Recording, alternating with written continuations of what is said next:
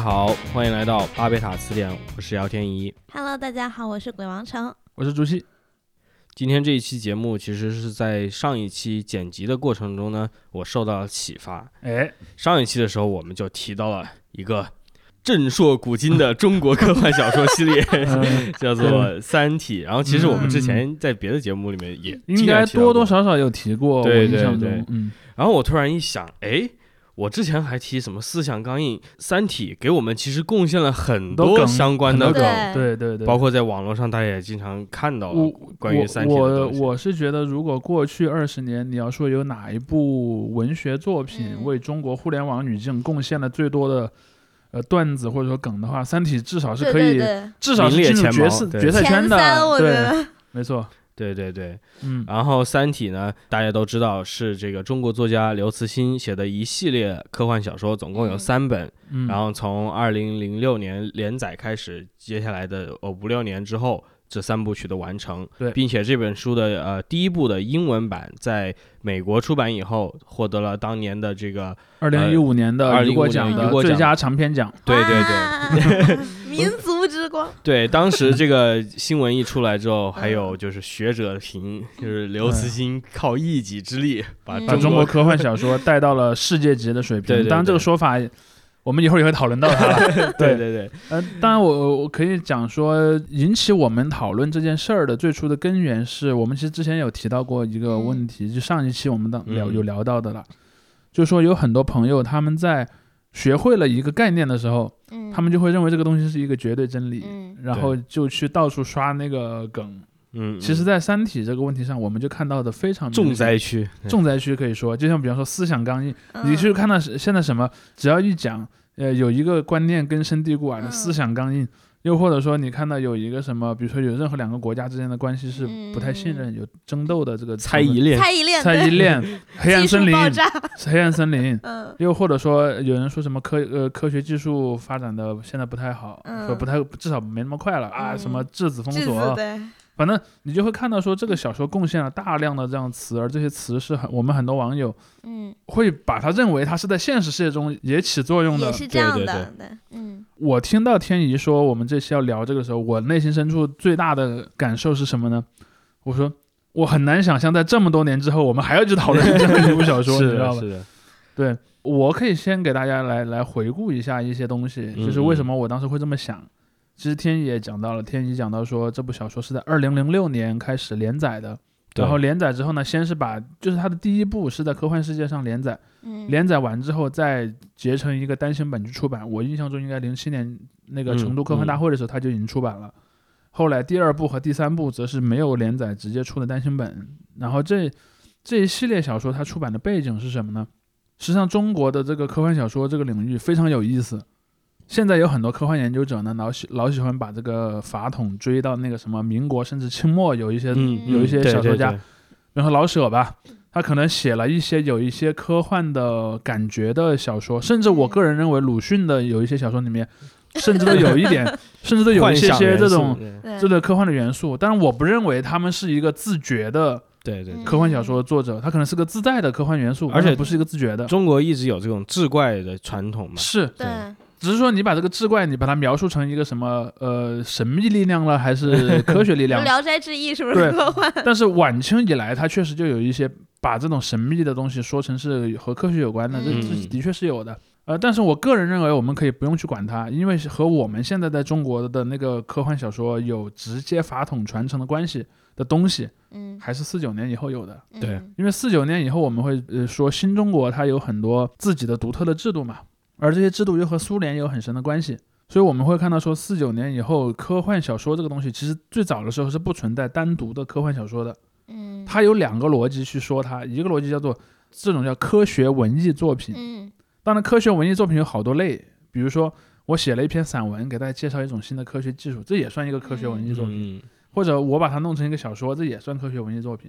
而这类科学文艺作品还它还有另一个逻辑是什么？就叫做呃少儿读物，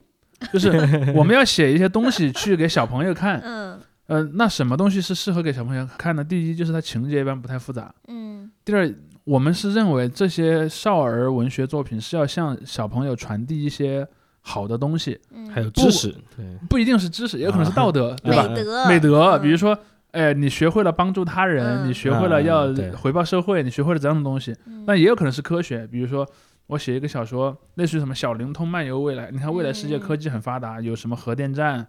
有什么太空船，有什么这样的东西，嗯它有这样的一些东西。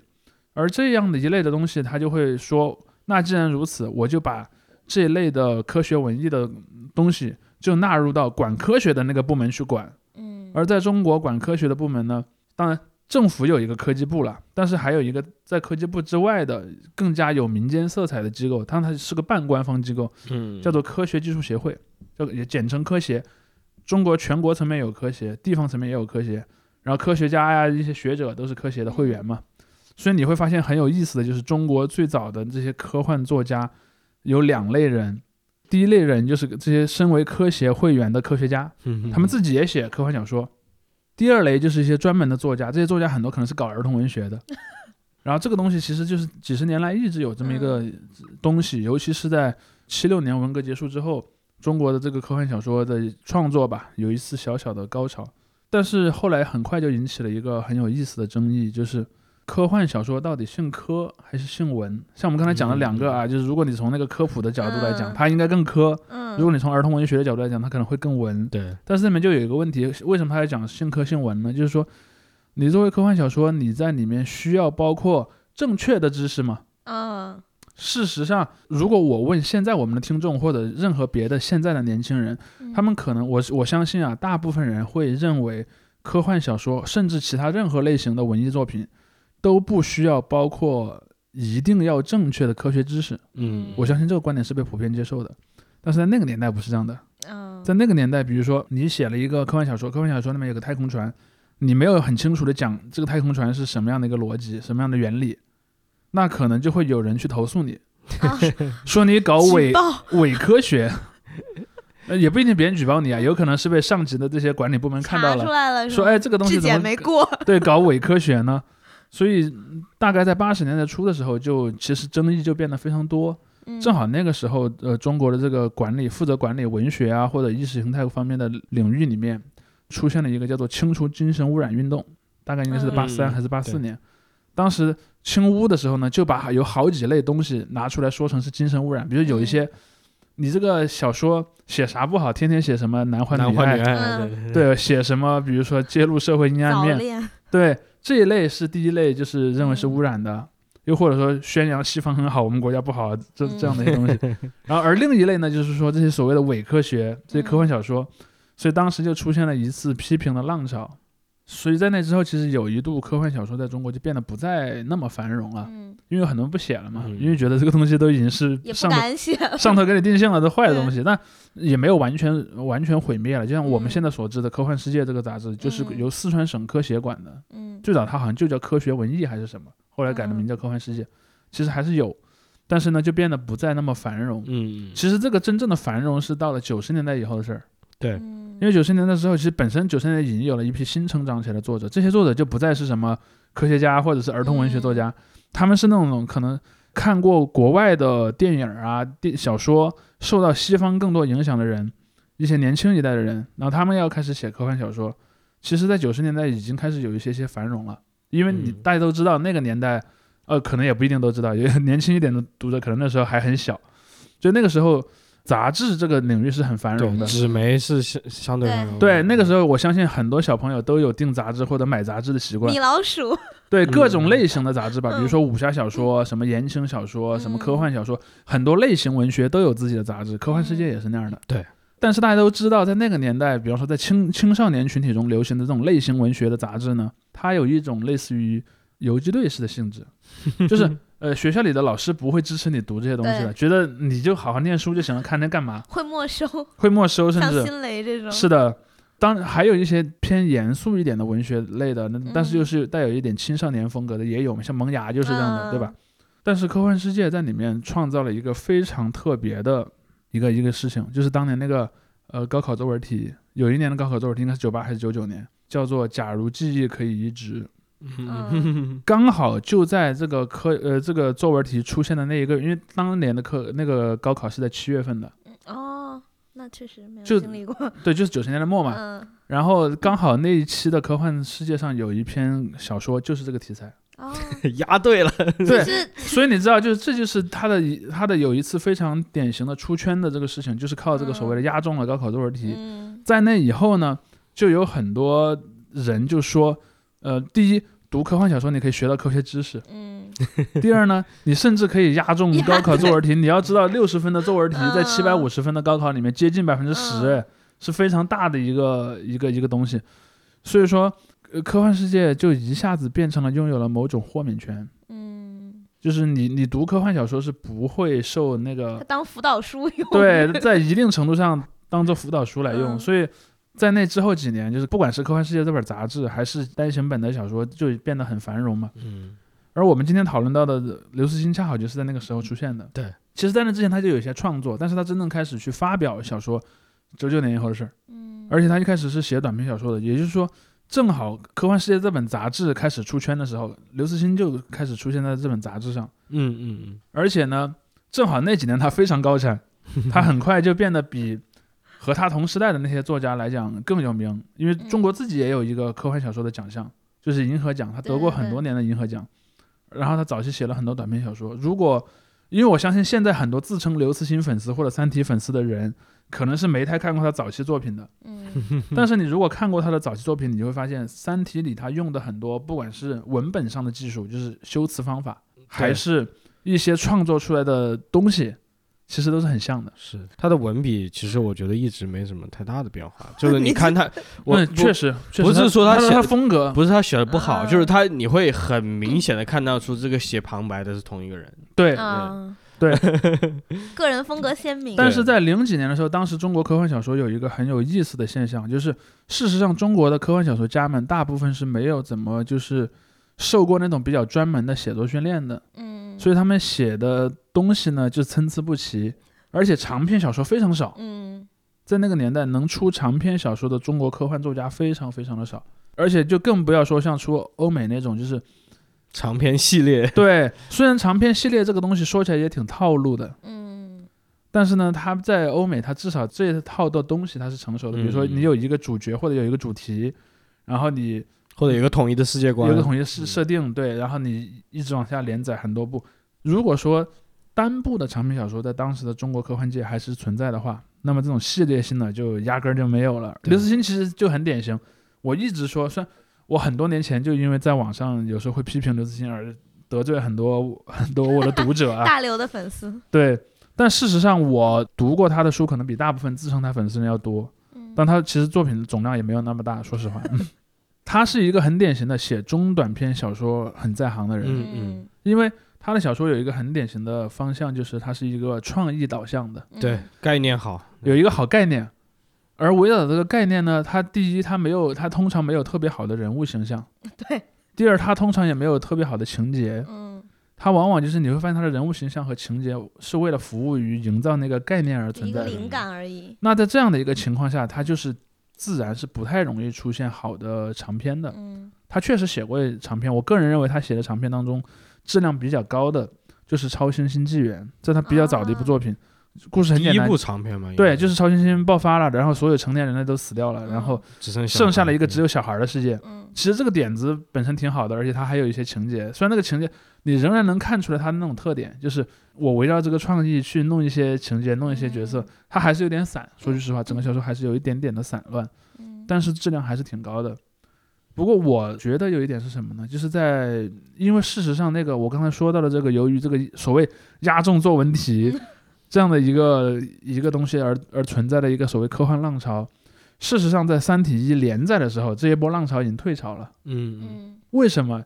我们大家可以想一下，在九八九九年正好《科幻世界》杂志出圈的时候，我们在大众的传媒，比如说电视台、电影儿这些渠道上看到的东西，其实科幻作品也很多。哼哼哼像《黑客帝国啊，》，对吧？有很多类似这样的作品。其实中国的第一波所谓赛博朋克浪潮就是《黑客帝国》带来的。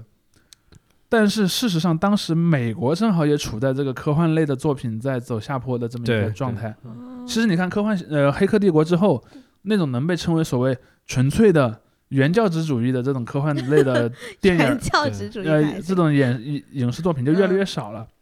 你看新世纪以来被我们铭记的系列作品都是什么呢？超级英雄，呃，没有，那时候还没出现超级英雄，那时候先出现的是呃《指环王》，那哈出现了利波特。呃蜘蛛侠就哎是零零，但对 也有，但是它还没有成为一种就是统治性的力量。嗯就那个时候，比如说对对。对你在零几年你你提到的作品，啊，还有像《星球大战》第二个三部曲嘛，啊，星球大战的二个三部曲对，第二个三部曲这类东西都不被视为很典型的科幻作品的。奇幻吧，对，嗯。就奇幻类作品在零零几年是最兴旺的，嗯。所以那个时候开始，就是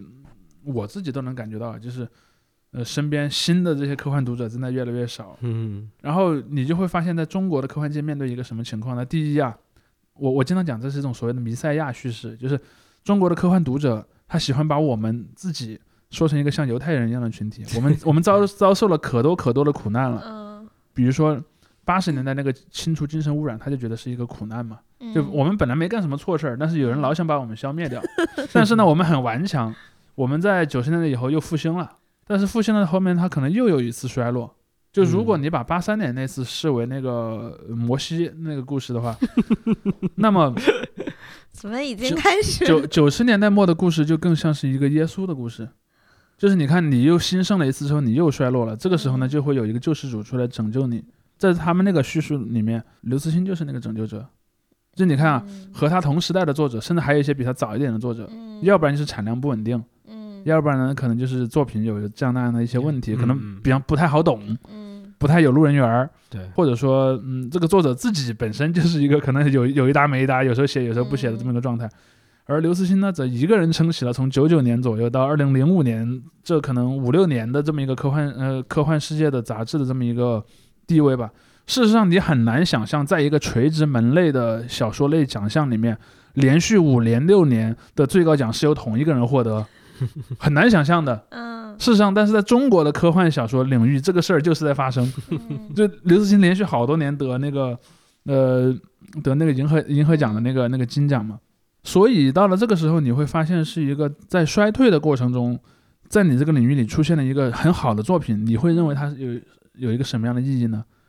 要重铸我们的荣光，你知道吧？它就有这么一种 拯救的意义，拯救的意义。所以在当时，当科幻小说的读者，我一直说科幻小说读者在在中国是极少的，其实。嗯不多，它的最巅峰的时刻，科幻杂呃世界杂志的那个发行量可能也就几十万本。嗯好，我不我不太确定上没上过一百万啊。你按一本儿传阅过两三个人来算，你的读者的范围可能也就几百万人顶天儿了。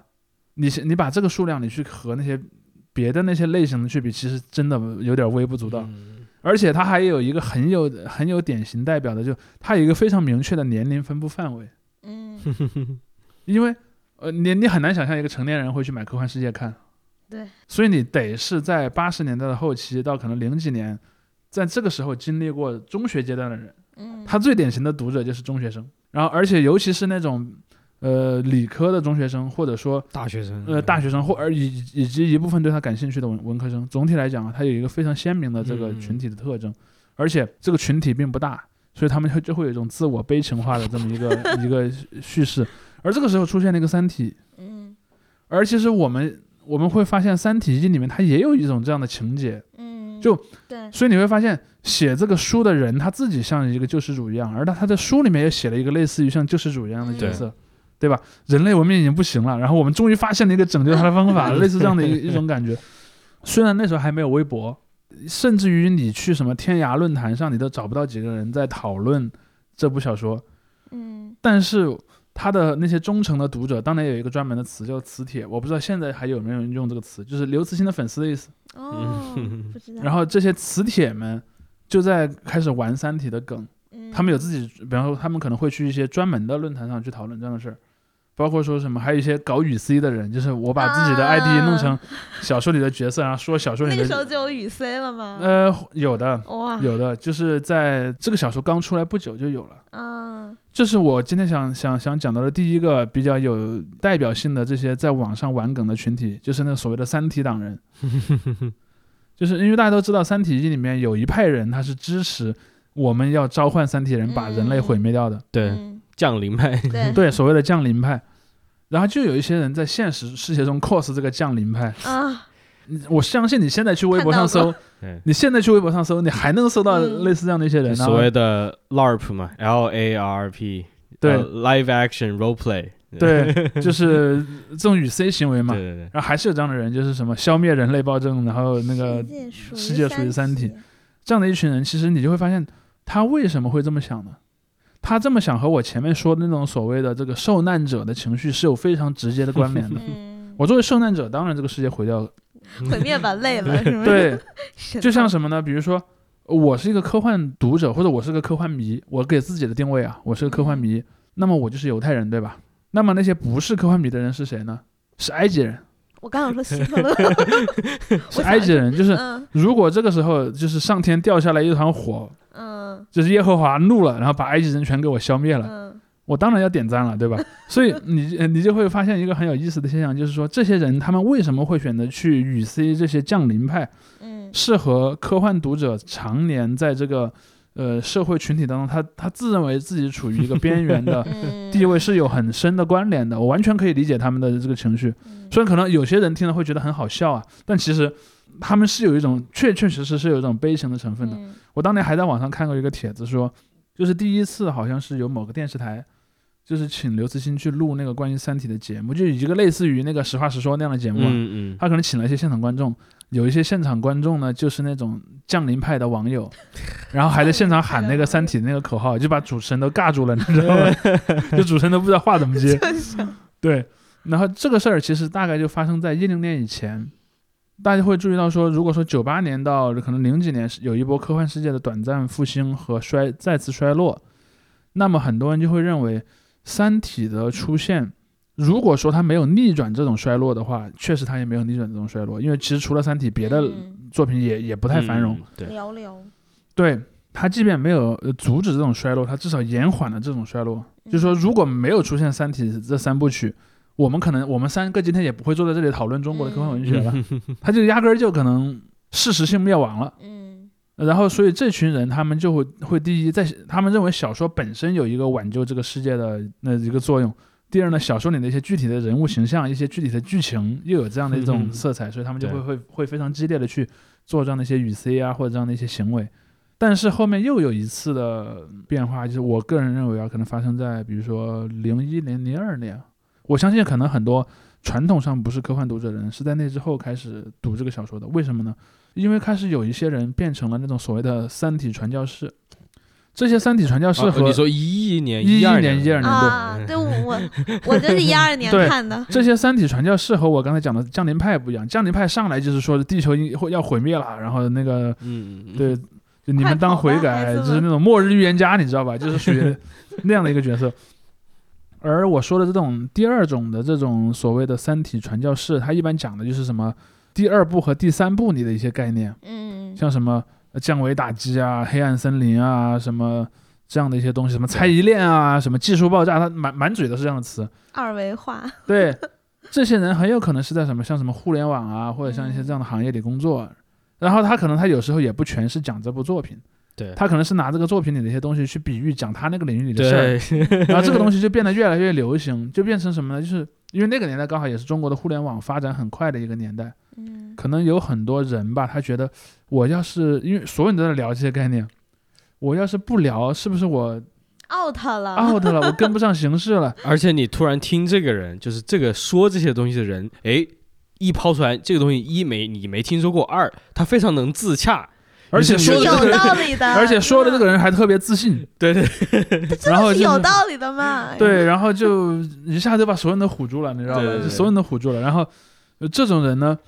嗯，就在那几年特别的多，就是在嗯一可能一二年前后吧，就是你开始读那个三三体系列是的时候，初三一二年，呃，不是高三一二年的时候看的，对我也差不多。呃，当然嗯由由于你们的年龄。但你已经上大学了，就你 你们可能不是像我刚刚才说的这种由于传教嗯士而去看的这个书，你可能是由于自己的嗯兴趣或者怎么样，因为中学生确实中学生或者大学低年级是最容易对科幻小说嗯产生感情的人，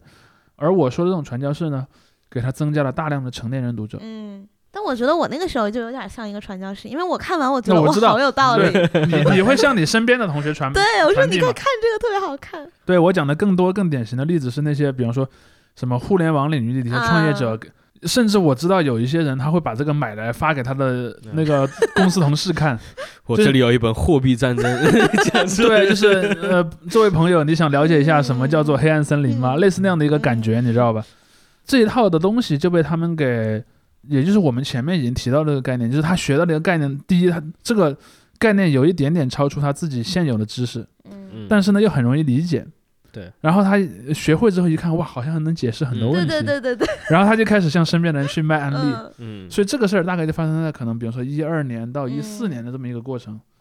他就开始出圈了。我嗯。这时候我都能意识到，因为我我当时已经上班了嘛，我就发现我身边有一些同事，尤其是那些看起来特别不像科幻小说读者的同事，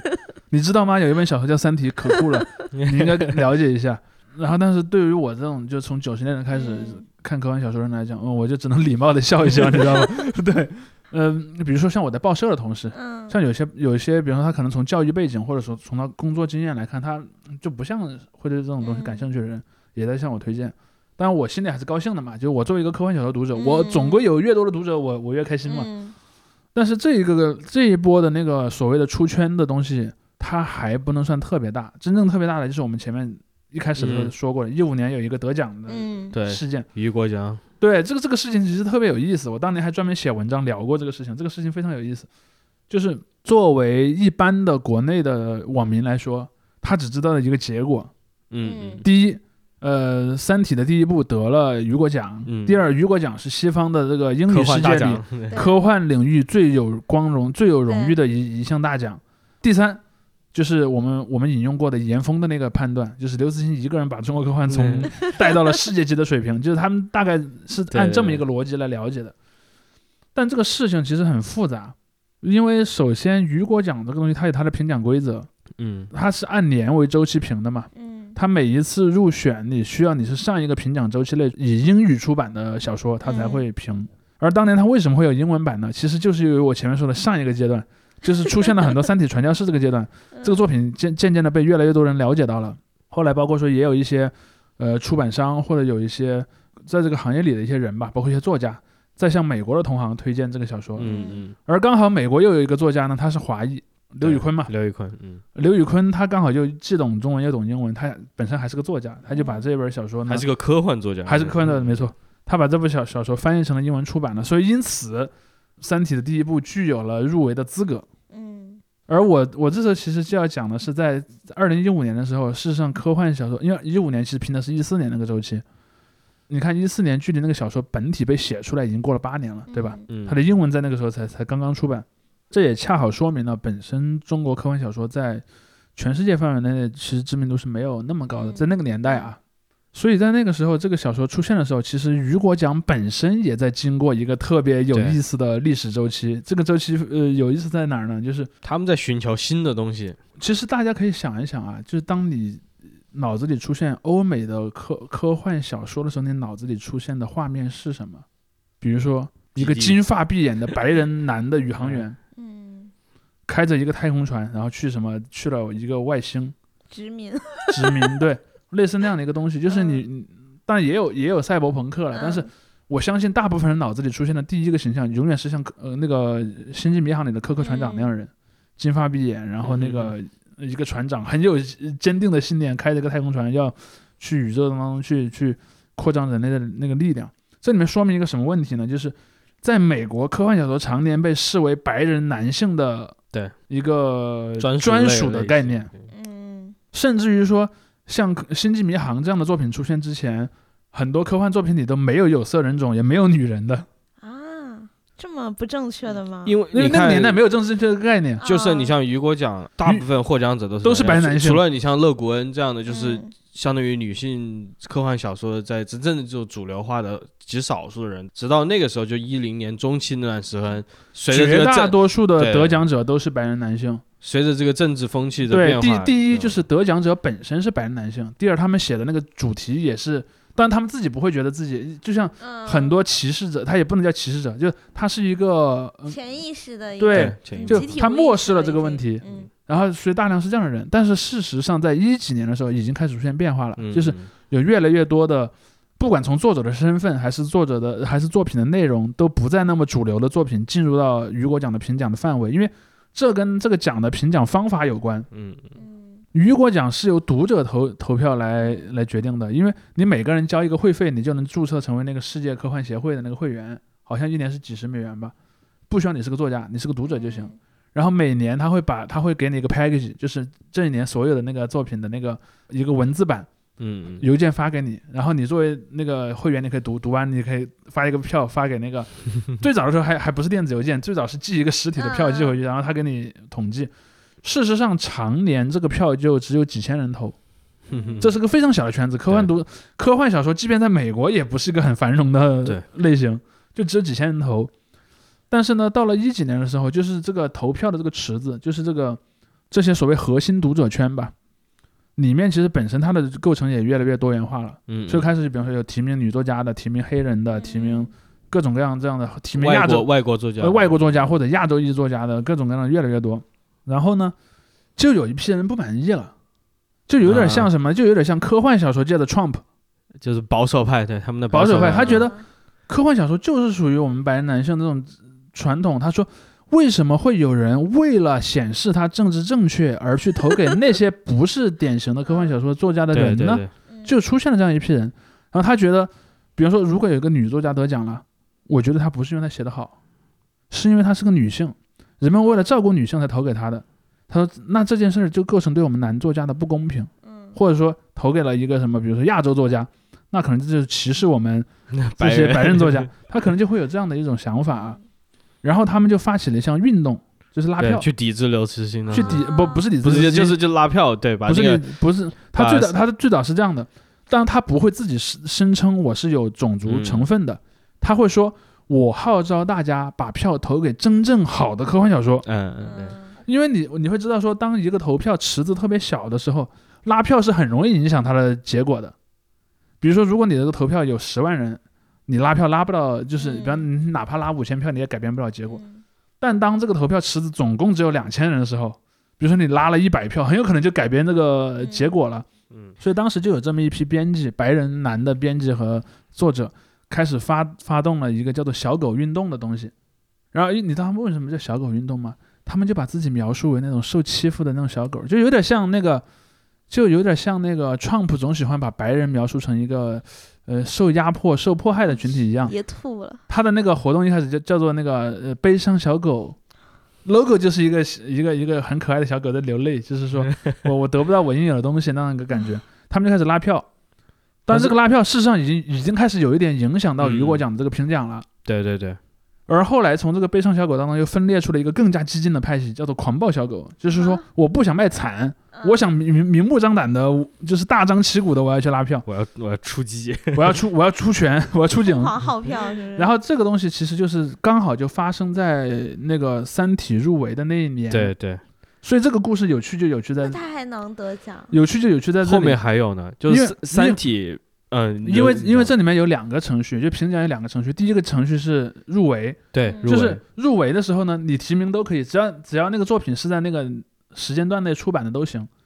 然后只要在那个时间段内出版的，你就可以，而且达到了一定票数，就可以提名进入到那个第二轮。第二轮呢，就是用那种复呃一个比较复杂的投票方法来决定谁是冠军嘛。嗯，在第一轮投票的时候，其实三体《三体》是没有入围的。啊，但是这时候发生了一个非常有趣的事儿，就有一个作家，这个作家自己是白人男性，他没有发起这个拉票运动，但由于他的身份呢，那个小狗运动的人把他的作品列为了被拉票作品。这个人就看到这个事儿，因为那个事儿就网上讨论的很热烈嘛，嗯他就说：“我不愿意我的作品与这样的一个拉票行动联系在一起，被人记住，所以我不评了。”对弃权，有两个人弃权了。弃权之后，刚好因为《三体》的第一部，他的那个得票是压在那个入围边缘的，嗯他就替补进来了。哦，所以这是第一步，就是他入围这一步，其实就有一定的阴差阳错的成分。戏剧当然，当然你也很难讲，如果完全不存在这个拉票运动，《三体》能不能进得去，因为你不知道。说实话，你不知道。平行宇宙了，嗯，对，因为很多得票就几百票，比如说你拉个五十六票、呃五六十票，他可能就在那个入围的边缘，有可能上，也有可能不上。这是第一步入围，而第二步就是在那个正式投票的那个环节。其实投票那个环节就发生了一个很有意思的现象，就是那个狂暴小狗的那个那个团长，就是那个负责拉票的那个人，他自己也是个个狗王，那个这个狗王吧，我们称他为狗王。狗王吧。这个狗王大哥呢，就就看了已经入围的这些小说，他后来说，我觉得这部作品是我眼中的好小说，啊，二因为五仔，因为他认为不是他这个时候他就说，我且不讨论这个作者的身份，但是他这个小说所呈现出来的审美和这个风格嗯。是符合我脑海中想象的那种 黄金时代的那种科幻小说的阿加莎吗，呃，那嗯。你说那个推理的黄金时代吗？我说的是那个就是二战后的 对，都有那个。对黄金时代。二战后的那个科幻黄金时代那个啊。感觉，他说，我觉得这部小说很有那种小说的调调。嗯然后在刘慈欣身上开了个海印蓝印，啊，对，事实上，刘慈欣本人就经常说他很喜欢黄金时代的美国作家，所以刘慈欣的作品给人一种美国黄金时代那种白人男作家的那种感觉，嗯是完全嗯，呃是可以理解的。可以理解的。然后呢，这个狗王大哥就说话了，他就说：“我号召我们的小狗队呢，在第二轮就是正式投票那一轮投给《三体》，嗯。因为他觉得这个作品虽然，嗯，虽然那个作作者不是白人，但是他的那个作品的风格很内像，核，嗯内核很像，内核很白，然后他就号召去投。但是这时候又又发生了另一个现象，因为当时有另一部热门的那个入围作品的那个作者就是那种典型的有色人种的女性嘛，就是因为有很多读者知道小狗运动变得很强大，有一也有一些人跳出来就是我要反对小狗运动，嗯所以就导致了那个第二轮投票的时候呢，竞争非常激烈。然后，因为它是一个可转移投票法，是什么呢？比如说，我有五个候选人，你不是投给你最喜欢的一个，嗯，对而是按顺序排。我是三二一，五第四三二一让全对，要全中的。比如说嗯你投的那个作品成为了第一轮中的最后一名，嗯那么你的票呢就转给你喜欢的第第第二第二喜欢的小说。如果还没有决出胜者呢，就转给第三喜欢的小说，就类似这样这样转哇，。好复杂。但是虽然这个制度很复杂，但是我当年统计过那个票数，我发现了一个特别有趣的现象，就是决赛入围的作品里面就泾渭分明的分成了两派。比如说有一派的作品，如果那一派里面被淘汰掉了一个，那么那个票一定是流向那一派里面剩下的其他小说的，而另一派也是在那一派里，如果有个小说被淘汰了，他他的那个票转出来一定是转向和他同一个派的小说的。最后呢，就剩下了那一部另外一部作品和《三体一》两个之间就只差了好像几十票，反正就很少的一个一个数。然后呢，是这样微弱的优势取胜的。当然，中国有大部分的读者，我相信是不知道这个过程的，我不对知道。因为那个世界科幻协会，它每年会公布它那个，因为它是一个公开的一个系统嘛，就每年颁完奖之后，它会把每年投票的那个数据。那个报表列出来，你会发现有一个非常好玩的这么一个、嗯，一个一个过程。那。这还是在评小说吗？这已经是在 但但是后来就没有了，因为后来他也改了很多规则，比如说你注册会员的年限啊，包括说你那个投票的相关的一些东西，因为他不想让这样的刷票党来影响自己的那个那个那个评选，威所以他他后来的那一届之后，就这个这种拉票的就就就逐渐就小团体已经瓦解了。就狗就没了是吗？不狗王还是他可能会在网上发表一些言论啊，但是他就不能像过去那样去发动人来刷票了，因为嗯当年狗王带的那个那个小狗队里面，很多人压根儿就不是科幻读者。啊，很多就是他那些，比方去网上那些所谓恶臭直男群里面拉了一帮他喜欢的那些朋友，因为反正那个门票也不贵嘛，嗯就几十块钱一张那个会员嘛，你就去注册，注册完了之后你就投，因为那个狗王会给你一个推荐列表，你按照这个攻略去投就就行了，就跟后援会一样嘛，对，就跟后援会去那个打头一样的，嗯。当然它的规模小，可能就几嗯。几十几十几百人，但是几十几百人对于一个有两千个人投票的，嗯。已经足够改变结果了。但是呢，后来改了规则，狗王的影响力慢慢就没了。所以你会发现很有意思的现象，就是说，二零一五年《三体》事实上是由于它自身独特的风格，然后又在雨果奖这个历史性的这个评奖制度的漏洞的这么一个前提下，嗯得了这个冠军。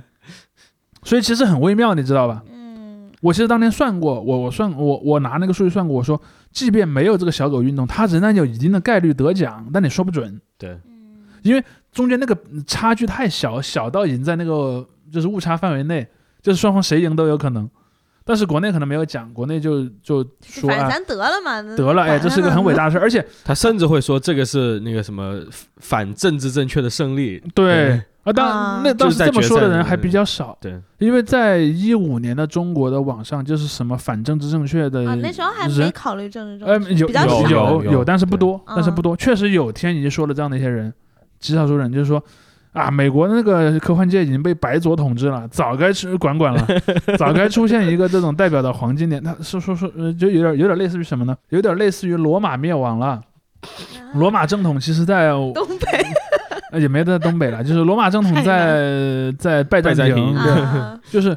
呃，现在到了拜占庭向罗马输出文化的时候了，他大概有这么一种思维啊，就是在一五年的时候。然后当时其实我就讲了这个投票这个过程，当然也也有很多争议啊，有很多很多那个所谓的粉丝吧，就来跟我辩，就是啊，你说这个这个有什么居心，对吧？大概这么一种逻辑。而且当时我还发现有很多粉丝来跟我吵架的时候，他就有说，我看明年《三体二》得奖的时候你怎么说？就很多人在我那个评论区里这么留言，因为当时已经定了，因为嗯你第一部得了奖，那你第二部的在第二年的出版，那肯定就是更是顺利了嘛，对吧？哪个出版商会拒绝一个得了那个 领域的，里对？所以第二年他的那个小说又翻译出版了。你看第二年翻译出版就发连续发生了几件有趣的事儿。第一件呢，就是在翻译过程中就出了一些争议，比如说情节要改动，刘慈欣这人挺有意思的，他不太注册那种什么微博啊，或者那种就是比较大众化的社交媒体账号，他有贴吧号，嗯。然后他还有那个水木清华的那个论坛的号，嗯。然后他的上那他的那些地方可能偶尔会发话，他他就说在呃第二部的翻译过程中，那个呃有一些词语，还甚至还有个别的情节都被改了，比如说他把有一个角色改成了女性嘛，我我知道那个情节就是还是更多是因为球状闪电的那个事情，呃有这个因素啦，但是当时他就说，呃，因为第二部里面不是出现了面壁者这么一个东西吗？为什么四个面壁者都是男的？哎呀没意思。事实上，你会发现很有意很有意思的地方在于说，在刘慈欣的眼中，显然女性是不能承担这样的职责的。嗯比方说，他给那四个角色的设定是来自不同种族、不同文化背景、不同性格的男性，嗯但不可能有女性。然后他当时就说，嗯、那个编辑要求他对这样的一些东西做一些修改啊嗯之类的，他就觉得不太满意。他嗯他也没说的那么直白，但他就暗示我对这个其实有点不太不太高兴。这是第一个出现争议。其实，在这个时候开始，在中国的这个所谓的科幻小说的这些读者圈，或者至少说《三体》的粉丝圈，因为《三体》粉丝圈，我个人不承认它是传统意义上的所谓科幻科幻小说读者圈，因为里面大部分人根本就没有读过别的科幻小说。然后很多人就开始骂了，就是说这些什么白左的这些美国人，然后什么就无法理解这部作品的伟大然后，强行要给他硬改之类的。然后这就是第一波争议啊。第二波争议就是他并没有得奖，嗯甚至没有进入到第二轮。我记得没错的话，要不然就是在第二轮的很早就被淘汰了，要不然就压根儿没进第二轮。我然后，呃，而从那时候开始，连续三年都是由一个美国的黑人女作家得的。哦而事实上，那个黑人女作家很有意思，那个黑人女作家是 L 三的创始人之一，就是那个同人小说网站。这样子啊，，对他写的那个小说，当然那个小说在中国也出版了，呃，不过我相信大部分中国读者是不会喜欢那样的作品的，因为他可能没有那么，呃比方说什么太空船啊什么嗯那样的一些所谓黄金年代的东西，他有更多的这些就是所谓的女作家的色彩在里面，比如她可能更多的在意人与人之间的感情关系啊，或者这样的一些东西是是比较多的。当时就你知道这个结果出来的时候，中文互联网上就炸锅了。因为我发现有很多读者认为说这三部作品是一部比一部好的，然后到了第三部甚至到了伟大的程度，就是到了一个哲学层面，对到了哲学的层面，很多 很多中宇中国的网友会学嘛，对吧？很多中国网友都是这么这么说的，就是说，呃，说哎，美国人没见过世面，嗯，然后那个我给你看看真正牛逼，这个 你知道这个心理落差特别大，嗯。而且还发现了一个特别有意思的东西，就是事实上在二零一六年的那一届。《三体》的第二部，就也就是《黑暗森林》没有得奖，但是有另一个中国小说嗯得奖了，就是在那个小小说那个那个类型里面，然后那个《北京折叠》，嗯叫郝景芳郝景，芳呃，对，一个女作家得了奖。那然后就有人说，你看，西方人就是要打压我们，然后那个就是，当然那时候还没那么流行“辱华”这种词那个意思就是说什么西方的对我们的敌视，就嗯见不得我们好。他说，你看，北京折叠就像什么呢？就像以前中国那些什么第五代电影导演，嗯老喜欢拍一些中国人日子过得很苦，然后中国的这个呃社会有一些矛盾这样的小说，呃这样的电影儿，然后去什么威尼斯、去柏林，然后去戛纳得奖，他们就把这种东西连起来了。迎合西方对对对，就说迎合西方人对中国的这种落后和的这种想象。但是其实《北京折叠》讲的是什么呢？很简单的一个故事，但我不认为它是个很优秀的小说了。但我认为，因为呃，雨果奖有个特点，就是他投票最多的那个奖项就是长篇小说奖，其他奖项的投票人数一般都不多。比如说，假设啊，假设长篇小说奖有两千人投的话，那么可能短篇什么小小说奖里面可能只有什么七八百人投，嗯那个结果其实真的就挺随机的。嗯，就是你只要入围了，谁都有可能得奖那种那种程度。然后呢，呃，北京折叠讲的是什么？北京折叠讲的是，在那个北京人分成了三个阶层，每个阶层他们所生活的空间、时间，还有说他们生活的状态都已经完全的隔离开了，被折叠进了不同的空间里。嗯事实上，呃，如果放在二零二一年的这个语语境下，很多人会赞成他的，会说那种贫富分化很严重啦，或者说社会上的那个，比如说骂资本家了嘛。按他那个逻辑，他说的第一阶层的人就是就是资本家权贵嘛，第二个阶层可能就是什么白领啊这样的一些人，嗯第三个阶层就是那种体力劳动者底层、底层劳工。如果说按照按照现在二零二一年的网络氛围，很多人会赞同他，但是在当年就是说，我们北京现在发展这么好，你还说什么有什么穷人被折叠在一个狭小的看不见的空间里，完全没有尊严啊？这不是那个对吧？给人递刀子吗？嗯，对，对，有有有那样的东西，而且刚好它又发生在那个黑暗森林没有得奖的同一年，嗯然后这种阴谋论就更是甚嚣尘上了。当然，我当时有我也分析过那个票型，就得票的那个东西，其实没什么阴谋，而且更大的因素是从那年开始，其实拉票党人已经起不到什么作用了。嗯就是不存在那种什么系统性的有一个 voting block，就是所谓的我们按照同样投票策略去的呃投票群，嗯没有投票群在里面。既然没有投票群，它至少不是个主动的阴谋，嗯也许会有某种普遍的偏见，但是它肯定不是一个有计划的东西。嗯但是很多中国的网友就不信啊，就是觉得这里面总归有什么。阴谋。当然第三部就更更不要讲了，嗯。第三部根本就没有入围到。哦，第三部提名了，啊，应该是得了提名，但是在很早就被淘汰了，就是在那个没没没，是在那个最终的那个我知道提名，我知道，我就说在最终的那个排，我看过那个投票啊数据，你哦，你说就是比如说在六个里面，他六个里面中。他可能比方说在排在第五或者第六这样的一个、一个位置，啊所以这就是一个呃当年发生的一个很有意思的一个一个现象。而这里面我觉得最有趣的点就在于说，《黑暗森林》这个故事在中国人眼中是高度的被民族主义化的，嗯它本身就带着一种比方说什么东方和西方或者这样的一个对抗的情绪在里面。比如说啊，曾经有一个很有名的网红啊，就周小平先生啊，他当年还不叫周小平的时候，他当年在豆瓣上写过一篇书评，然后他说降临派就是投降派，然后三体人就是美国人，地球人就是中国人。他说中国人当然不能向美国人投降了，中国人要站起来跟那个美国人干，然后这样才有前途。他就他意思就是说，刘慈欣笔下的世界实际上是指的现在的世界。对我不去评价刘慈欣本人有没有那么主观的，就是我说我为了写描述现实世界，我去写这个小说，当然我相信也不是，我觉得应该我觉得应该不是。但是呢，他写的过程中肯定是会呈现他这个人的价值观的，而他那个价值观确实是比较接近周小平写的那个书、那个那个评价的，包括说他说文明与文明之间是不可能有真正的信任的，嗯不可能有真正的了解，嗯然后我只能做什么呢？我就是对内，我搞团结，比如说我把那些主张妥协人全部都流放掉或者消灭掉。然后呢，我集中所有社会资源，我去攀科技。嗯嗯，我的科技只要到了一个比对方更强的阶段，我就能随便欺负他，对，我就打他，对对，我就打他。然后呢，他如果攀越了那个阶段，他就来打我，嗯总归我们俩得死一个。他是这么一个逻辑，你就会发现他其实他写这个东西的时候，其实还没有到中美贸易战啊或者那样的一个时代。但是到了比方说一六年、一七年的中美贸易战这个语境下，就会有越来越多的人真的拿着这个小说去里面寻找那个什么，嗯你懂我意思吧？就寻找这种解释这个世界的方法。尤其是那年，你看还有没有得雨果奖，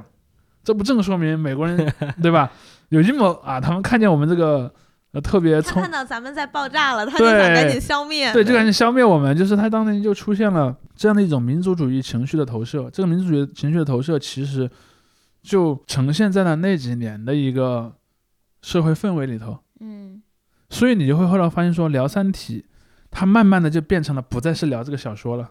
他就有一些比如说你的价值观或者什么，就你你到后来你经常就会讲刘慈欣，你会看到在网上有帖子里说刘慈欣在《三体》里说过，甚至他都不会直接说刘慈欣在《三体》里说，他直接就说，我觉得是我们国家某些人早就打上了思想钢印，就类似这样的一些 梗嘛。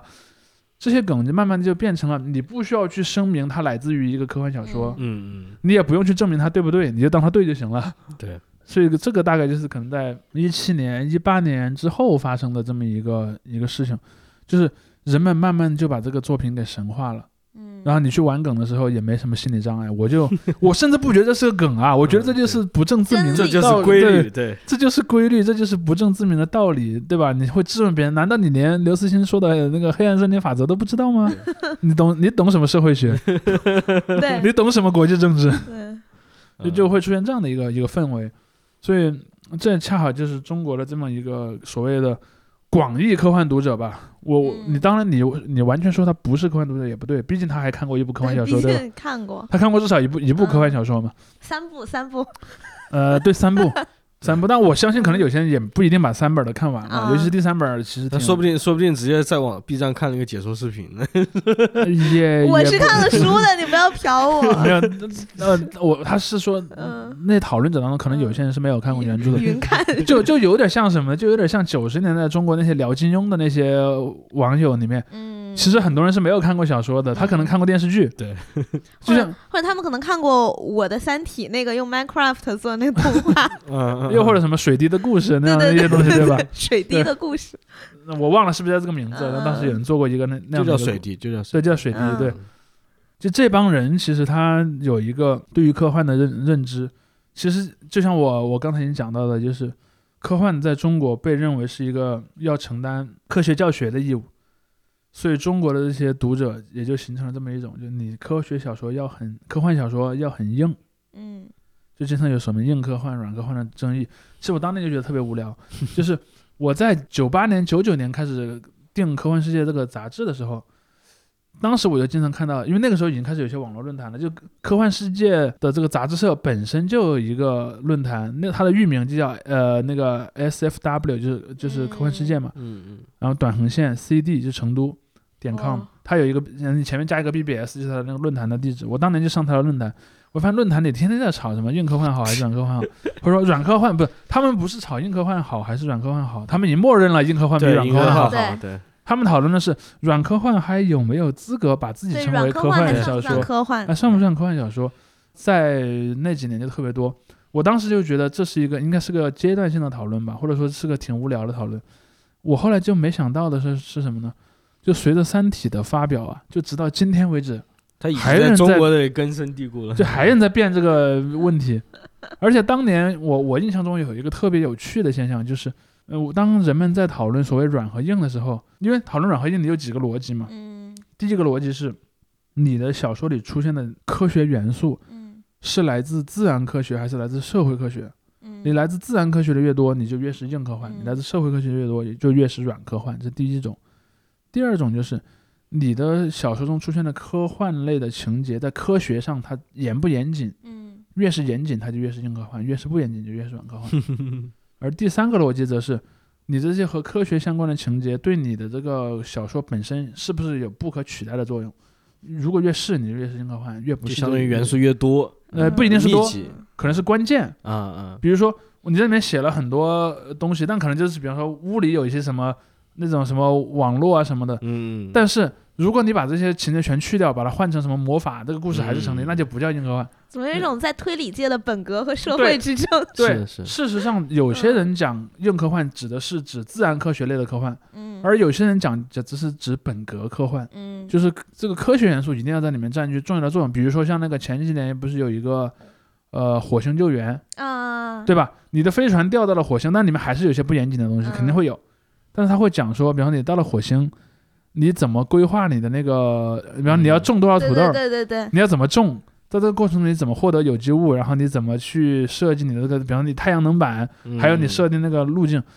你像，如果你把科学的元素去掉，这个故事就没了。嗯，就如果是是马特达蒙到火星，然后建了一个社会，那就是软科幻了。那或者说他比方说 遇到火星人，又又或者说 太空船上的那种人与人之间的嗯关系，这种他可能就会认为比较软。你看那个电影里，甚至都几乎都没有别的角色，嗯，就他一个人在那个火星上搞研究啊什么的，然后种土豆啊，用然科学知识后对，养然后还有。修那个小车，然后用那个小车 开到那个研究点，这个就很硬，对吧？嗯，就是，但是反过来就很软。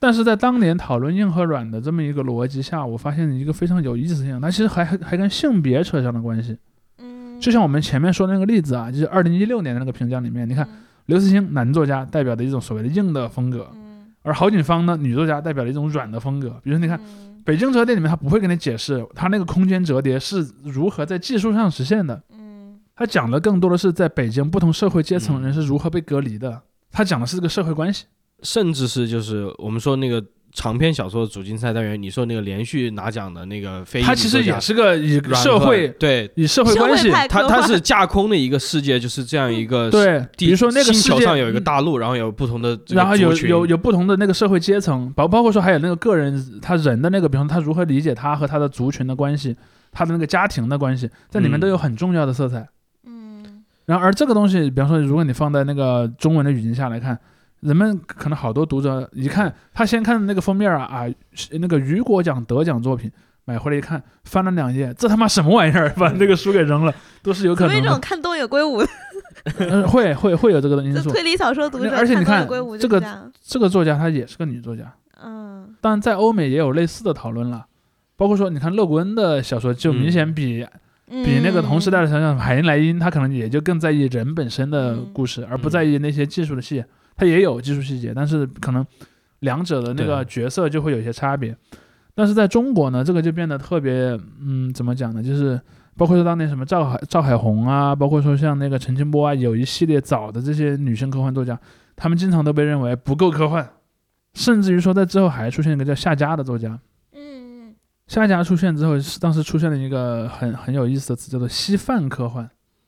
它的软的，它都不只是软了，它都变成粥了，你知道吧？比如说它里面就是玩梗，好比说有一个什么，有一个科学原理，它把它弄得像个童话，像一个那种很低幼的感觉的东西，然后当时就在那个读者圈里引起了很多讨论，就这也能算科幻吗？然后就你知道吧，就是就变起来了。所以到了后来又出现了，比如说像郝景芳，因为郝景芳又比我前面讲的这些女作家又辈分又更嗯，更晚一些，还挺年轻的。，对，所以到了那个你看，当这样的一个女作家的作品得了雨果奖当中，但是个比较次要的奖项了，嗯得了一个奖项，而那个伟大的 那个《三体二》却没有得奖的时候，那个网上的言论就变得就变得非常的激烈。但我自己的观点其实挺开放的，就是你科幻小说都变成一个这么小众的题材了，你还争个啥呀？原教旨主义嘛，人家对，你还争个啥呀就？是要走科幻小说才可以。对，就是你想，现在在中国一年都出版不了多少部多少部科幻嗯科幻小说，而且可能你看那个作家的名字，好多都是你十几年前就看到的作家的名字，他们所创作的题材可能也没有什么特别新的东西，就这样了，你还搞这些，对吧？你呀、我我的这种所所谓敌我之分。系纷争，派系纷争其实没有意义，甚至于说这些作家自己他可能就不认不认同这种分分法。嗯对，其实你看刘慈欣的小说里面也有很多讲社会关系的东西，黑暗森林嘛，刘慈欣小说一点都不硬。对我，我我当时最反对的就是说，人们说刘慈欣的小说是什么硬科幻的代表，我我就说，其实从一开始，刘慈欣就不是以硬科幻作为他的类型的。第一，他的小说在科学的这个准不准确上，他压根儿就不追不追求这件事情，就像你说的嘛，他写中短篇这种以概念先行的东西，他就不可能对很精确的一个一个在科学上的东西。第二，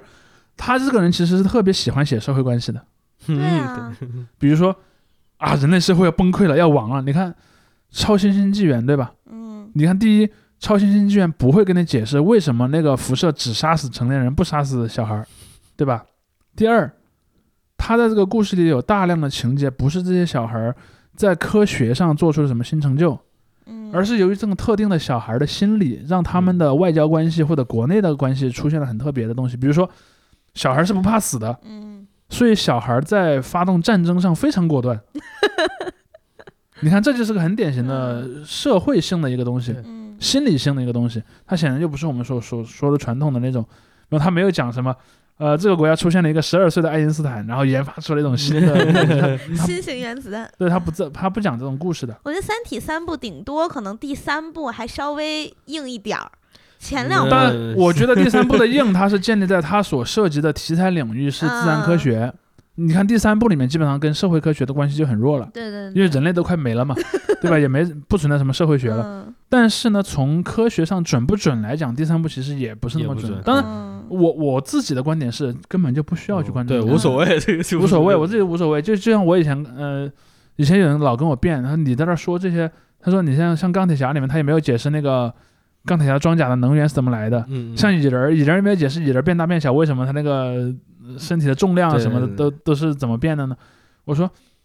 第一，这些作作品的作家呢，他不会声称我写了一个科幻，科幻小说，我不是来教你怎么不会说不，他不会声称我写了一个硬科幻，啊，他也不会告诉你我写的东西是在科学上正确的。嗯。然后第二呢，在这些小说里，这些情节它也不是那么核心的东西。嗯。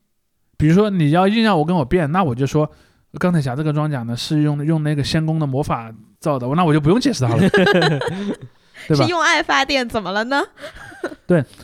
恰好是有一些人他老觉得有人有义务要解释这个问题，对那些人才重要。但我人家就没有说我是这样的人，对吧？嗯，但是在中国这样的人就很多，老师要跟你解释啊，为什么这个不对？我说，当然你把它作为一个思维的一个游戏是挺好玩的，就是比如说我假设我是这个作家，我怎么让这个设定显得更合理，嗯这绝对很好玩。但是这个东西不是个义务，嗯嗯，并不是说它要一定是那样的，它才构成一个小说。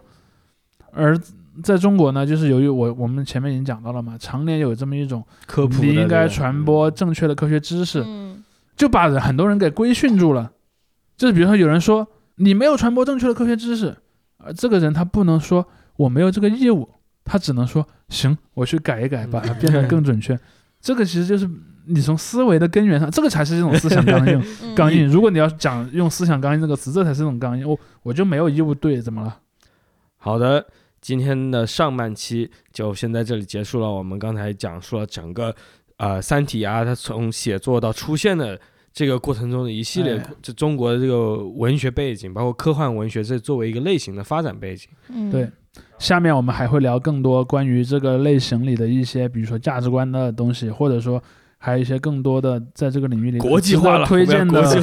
作品，我们会在下半期跟大家继续分享。对，对下周见，大家。嗯。OK。黑暗森林。